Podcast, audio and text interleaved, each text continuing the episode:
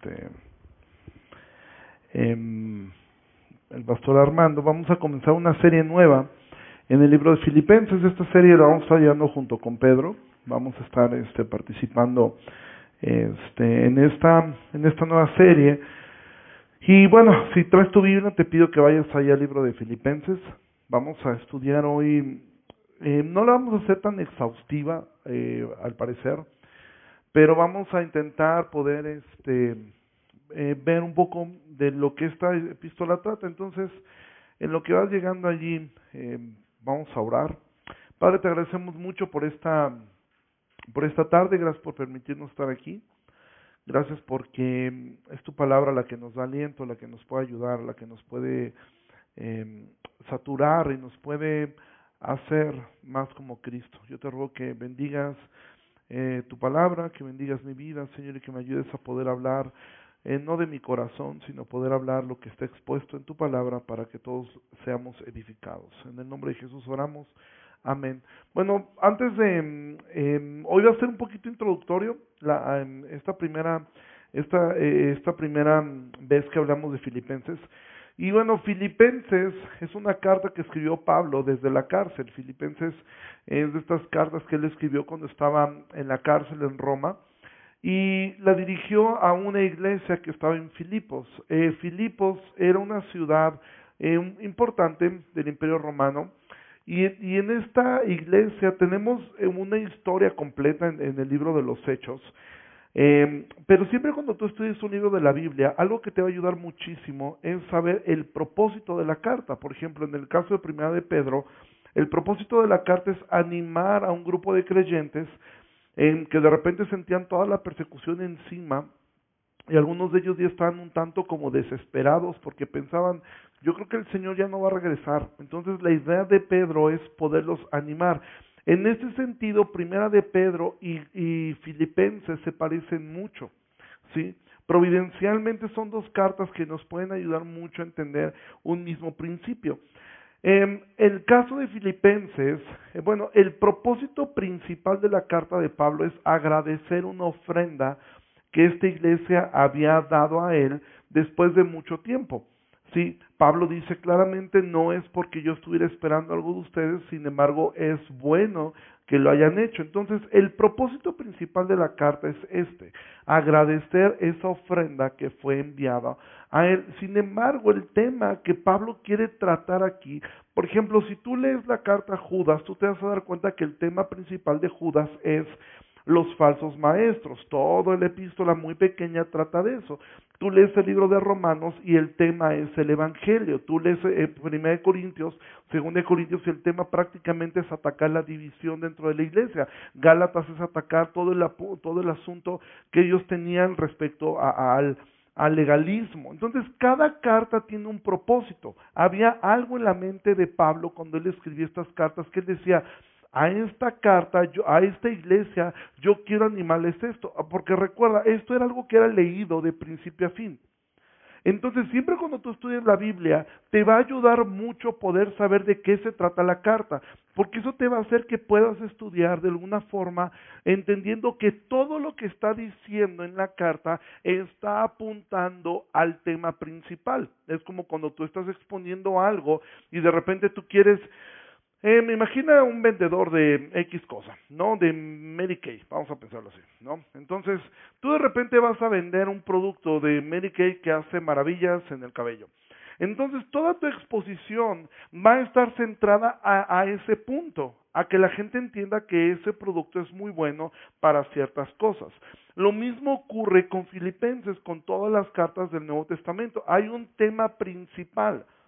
Si tú pierdes el tema principal de la carta, no es que no te va a servir, sencillamente puedes perder el propósito por el cual el Espíritu Santo inspiró esta carta. Entonces, ¿cuál es el tema de Filipenses? El tema de Filipenses es, Él quiere que la iglesia en Filipos tenga gozo. ¿sí? Todo lo que tú vas a leer en el libro de Filipenses tiene como meta que esta iglesia se mantenga en gozo. Tú vas a encontrar la palabra gozo varias veces. De hecho, Pablo en una ocasión dice, otra vez les digo regocijaos. La palabra gozo, la palabra regocijo va a ser una constante en esta carta. Y ahora, entrando a esto, yo quiero que nosotros veamos eh, y podamos meditar en algo. Solamente, y esto lo, lo, he dicho varias veces, solamente hay dos cosas que tú y yo tenemos en común y que tú tienes en común con toda la gente que está aquí aún con los que no son creyentes, con los que están ahorita sirviendo la comida, con cada huésped en este lugar, con cada persona que se estaciona aquí, con cada persona que está pasando enfrente, con cada persona que está frente de nosotros en ese hospital y los que están ahora mismo en la plaza, solamente compartimos dos cosas en común todos los seres humanos. Aquí en este caso, entre nosotros hay personas casadas, hay personas que somos solteras. Hay personas aquí que eh, probablemente van a tener un hijo, otros que tengan varios, quizá otros no. Pero solamente hay dos cosas que compartimos todos nosotros. La primera es que todos nos vamos a morir. ¿Sí? Esa es la primera cosa que compartimos todos los seres humanos en común. Y la segunda cosa es esta. Todos los seres humanos queremos ser felices. No existe un solo ser humano que no quiera ser feliz. Todas las decisiones que tú has tomado en tu vida tienen como final ser feliz. Tú viniste hoy a la iglesia porque tú consideras que esto va a ayudar a tu felicidad. Tú un día decidiste casarte porque pensaste que eso te iba a hacer o te iba a agregar a tu felicidad, ¿sí? Cada uno de nosotros tomamos decisiones siempre con tú estudiaste lo que estudiaste porque pensaste que eso te iba a dar satisfacción. No existe ninguna persona que se mete a estudiar una carrera pensando, voy a estudiar esto porque sé que voy a ser la persona más infeliz del mundo, voy a ser un desempleado, fracasado, que nunca va a tener trabajo. No, todos pensamos que lo que estudiaste te va a ayudar. A veces tus padres te aconsejan y te dicen, enfócate por este lado, pero a veces no hacemos caso. Todos nosotros queremos ser felices. Aún las personas que se suicidan lo hacen pensando que van a estar mejor muertos que vivos. O sea, aún el que se suicida lo hace porque piensa que estará mejor. Todas las decisiones que tomamos apuntan a eso. El problema es este, que la felicidad es algo que depende de las circunstancias, ¿sí? Ahora que ha hecho tanto calor, yo soy una persona que sufre muchísimo por el calor y en las noches no soy feliz, ¿sí? En las noches solamente estoy pensando, todos los que tienen aire acondicionado en sus casas deben estar bien contentos mientras yo estoy aquí agriándome en este pequeño hornito, ¿sí? Y tú piensas, a lo mejor tú tienes aire acondicionado y ni lo prendes. Yo conozco gente así, ¿sí? El Señor los perdone por eso, pero todos nosotros tenemos, eh, pensamos, si hago esto, vaya a ser feliz. Nuestra felicidad depende de las circunstancias. Sin embargo, la felicidad no es algo que puedes planear, es algo que sencillamente sucede. ¿Sí? Todos hemos hecho alguna compra pensando que eso te iba a hacer feliz. Y después te das cuenta que no es así. Que de hecho no te hizo feliz solamente te causó una deuda que después tienes que estar pagando. Todos pensamos, si el día que yo me case voy a ser feliz, y la felicidad resulta que es algo que ocurre sencillamente eh, sin planearlo.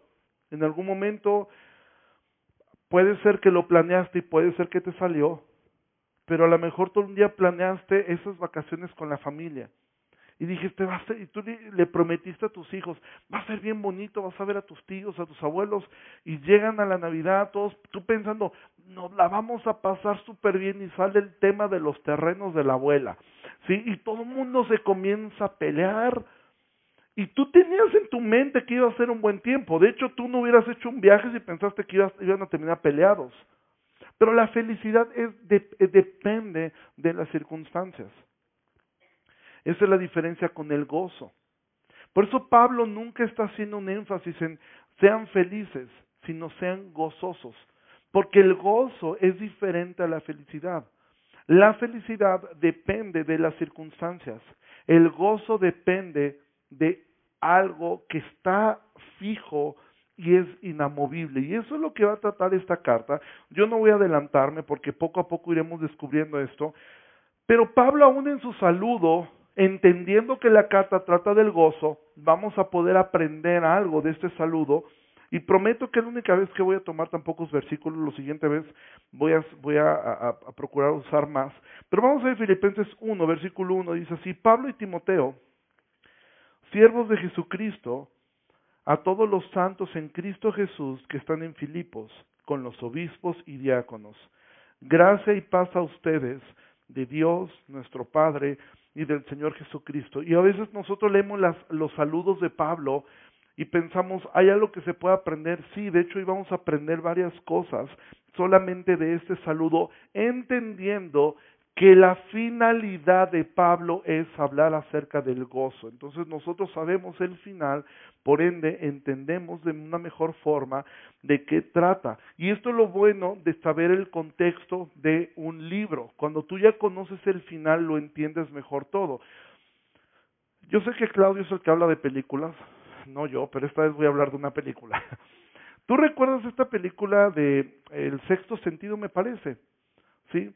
Si te la voy a spoilear, si no la has visto, esa película salió hace como 10 años, 15 años. Es de un niño que ve gente muerta, ¿sí? Cuando tú ves la película, tú ves, tú sabes, la primera vez que la viste, Bruce Willis, pues tú piensas que está vivo. Y al final de la película te enteras que está muerto. ¿Qué ocurre cuando la vuelves a ver sabiendo que Bruce Willis está muerto? Toda la película toma otro sentido desde que comienza, porque dices, ah, mira, con razón no le habla a nadie, con razón esto, con razón aquello. Bueno, lo mismo ocurre cuando tú conoces el tema de un libro. Todo lo demás lo vas a ir entendiendo de una mejor forma. Es decir, ah, Pablo dijo esto por esta razón. Y todo va apuntando hacia lo mismo. Entonces, Pablo comienza hablando de Pablo y Timoteo. Si Timoteo, eh, eh, este tipo, ese saludo de Pablo, de mencionar a Timoteo, es algo que constantemente Pablo va a hacer en las distintas cartas. De hecho, casi en la mitad de las cartas, Pablo menciona a Timoteo. Timoteo era una persona muy cercana a Pablo, era como su hijo. Era una persona que Pablo quería mucho y que de hecho Pablo le escribe dos cartas a él. Y la última carta que nosotros tenemos es, segunda Timoteo, es la última carta que Pablo escribió y se la dedicó a Timoteo. Entonces, Pablo comienza diciendo esto, Pablo y Timoteo, ¿sí? Entonces, desde aquí podemos aprender algo entendiendo ¿Cómo es el carácter de una persona que está llena de gozo? Una persona que, eh, que, que, que, vive en un gozo, y ahorita vamos a profundizar más acerca de esto, es una persona que siempre reconoce a los demás, que, que entiende que no ha logrado las cosas él solo, que entiende que no es él solamente. Pablo no tenía ningún empacho de siempre presentar a Timoteo como alguien cercano a él que lo había ayudado en muchas cosas. Pablo no se presentaba como Aquí les escribe Pablo, el que todas se las sabe, el que todas las puede y el que no necesita ayuda de absolutamente nadie. ¿Sí? Uno de los enemigos del gozo es el pensar que todo lo podemos hacer nosotros. Muchos de ustedes viven o vivimos a veces estresados en el trabajo, estresados en lo que hacemos, porque no pedimos ayuda a nadie más. ¿Sí? Porque pensamos que nosotros mismos podemos lograr todas las cosas y no pides ayuda nunca. Jamás eres capaz de decir me siento cansado, me siento débil, me siento abrumado, me siento triste. ¿sí? Y, después, cuando las cosas funcionan, somos incapaces de reconocer que no fuimos solo nosotros, que había más personas que nos ayudaron en este proceso. ¿sí?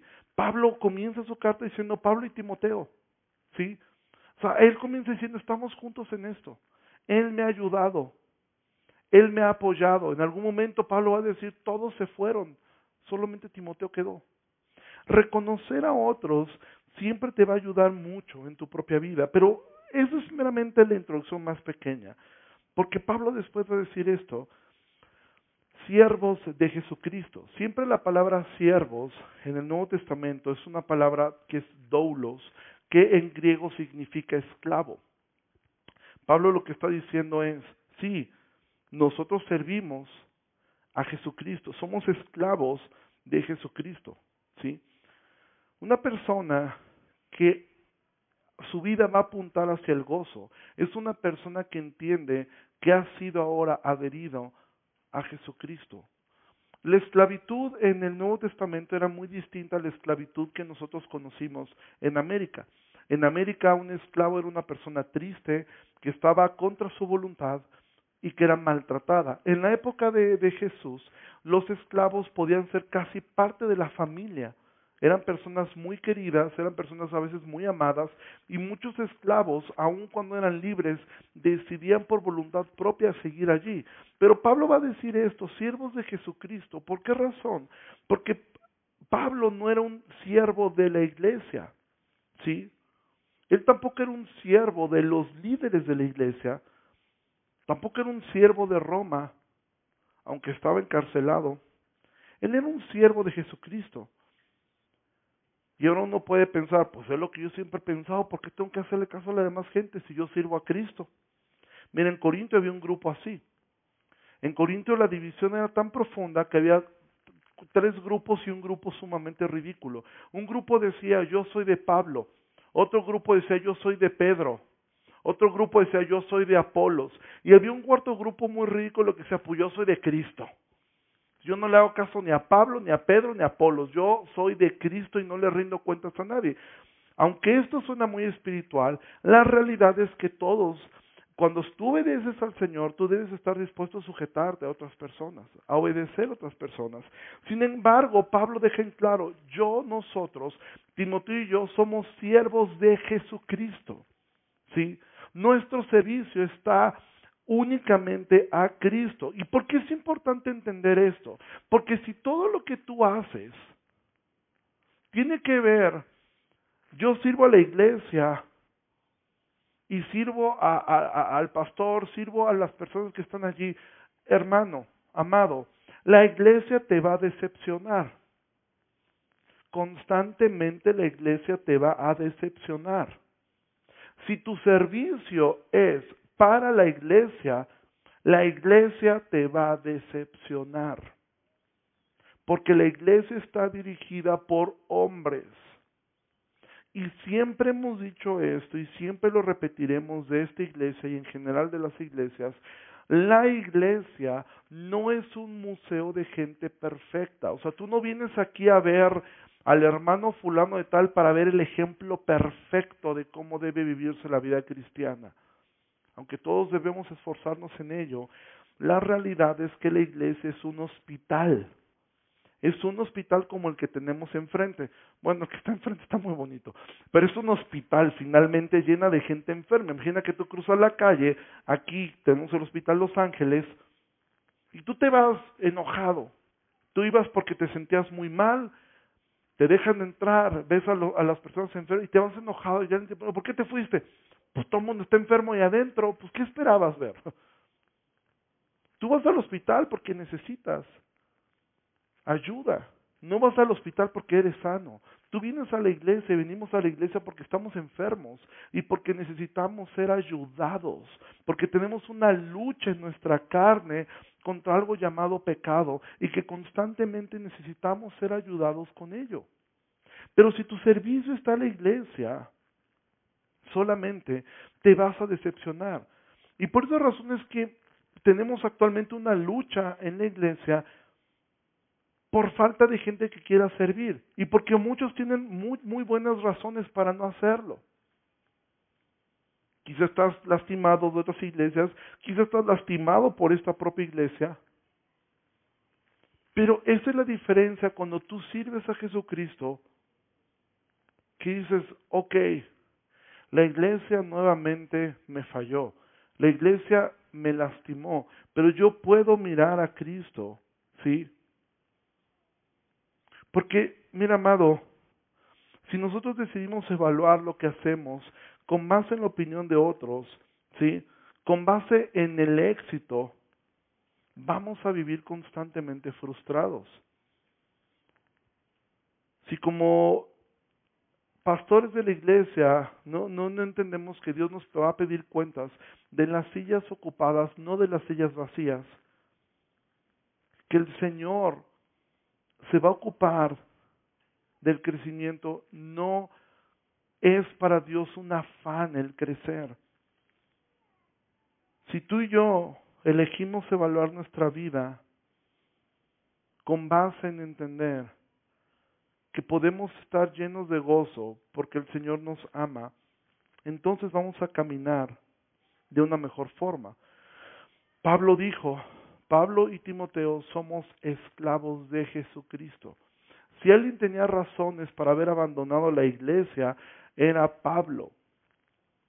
Si alguien pudo estar lastimado por la iglesia, ese fue Pablo. Imagina esto, Pablo dejó toda su vida pasada, una vida muy cómoda, para enfrentar no solamente a judíos que no lo querían, sino enfrentar a iglesias como, como Corintios que ya no lo reconocían como tal. Y esto nos lleva a la pregunta, ¿tú a quién sirves? ¿Y por qué lo haces? ¿Sí?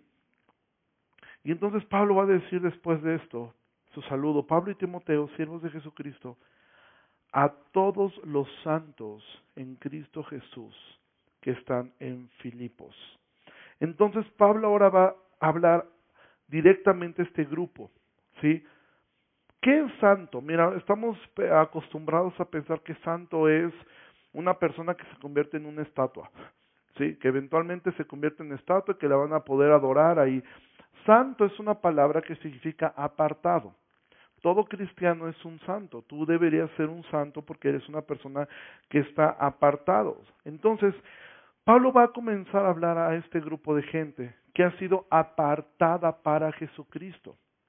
Es decir, este mensaje de Filipenses, todo lo que vamos a estudiar, es un mensaje para ti que ha sido apartado para Cristo. ¿Cómo fue que nació la iglesia de Filipos? Bueno, en Hechos capítulo 16, no ahí, nos narra cómo nació la iglesia. Nació con dos personajes principalmente. Una mujer llamada Lidia, que abrió su casa, y, con un, y después Pablo tiene un problema ahí en esa ciudad en Filipos con una chica que estaba endemoniada lo meten a la cárcel y Pablo y Silas comienzan a cantar en la cárcel y entonces el carcelero se convierte y ahí continúa la iglesia. Así nació la iglesia en Filipos.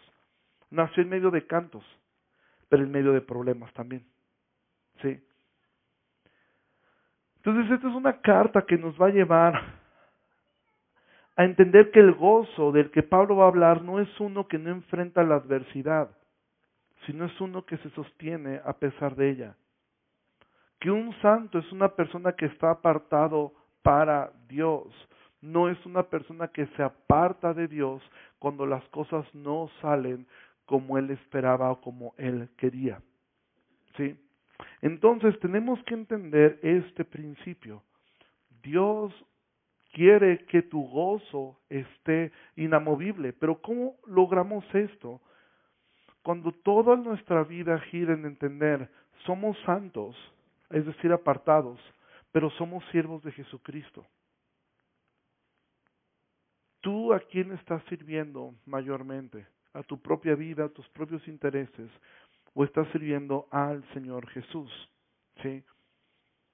Porque Pablo va a llegar a este punto, y esto es algo muy, muy importante, porque Pablo dice a todos los santos en Cristo Jesús que están en Filipos, con los obispos y, con los obispos y diáconos, esta es la única carta que Pablo escribió, la única donde él hace esta mención en su saludo a obispos y a diáconos, es decir, a los pastores y a los diáconos. Es la única ocasión que Pablo hace esto. Sí, en otras cartas los menciona al final, pero en el saludo es la única carta. Tú puedes leer todos desde Romanos hasta 2 Timoteo y nunca en el saludo Pablo va a mencionar a los pastores y a los obispos. ¿Por qué esto es importante? Porque esta carta también está dirigida hacia los pastores, muy específicamente, hacia diáconos y hacia toda persona que quiera servir al Señor. Pero en especial a los que estamos dedicados a la obra. ¿Por qué? Porque un pastor, un diácono, que sirve sin gozo, no va a funcionar en el ministerio. Cuando se pierde el gozo por el ministerio y sencillamente se sigue haciendo el trabajo porque hay que hacer el trabajo, esto no va a funcionar. Comenzará a haber amargura, comenzará a haber malos tratos y sobre todo comenzará a haber queja. Ahora, como iglesia, ¿cómo puedes ayudar tú a esta parte? Mira, vamos al libro de Hebreos 13, versículo 17. Hebreos 13, 17. Dice así, obedezcan a sus pastores y sujétense a ellos, porque ellos velan por sus almas como quienes han de dar cuenta, para que lo hagan con alegría y no quejándose, porque esto no es provechoso. Amado, si tú tienes un llamado al pastorado o eres o, o, somos parte de un pastorado o eres parte de un grupo que está sirviendo a la iglesia, si tu gozo no está puesto en Jesucristo, tarde o temprano va a entrar una raíz de amargura. Cuando las cosas no salen como nosotros esperamos, cuando las cosas no funcionan como nosotros las hayamos planeado y no tenemos bien puesto nuestros ojos en donde deben estar, el gozo se pierde. Y de verdad perder el gozo te va a hacer perder mil cosas.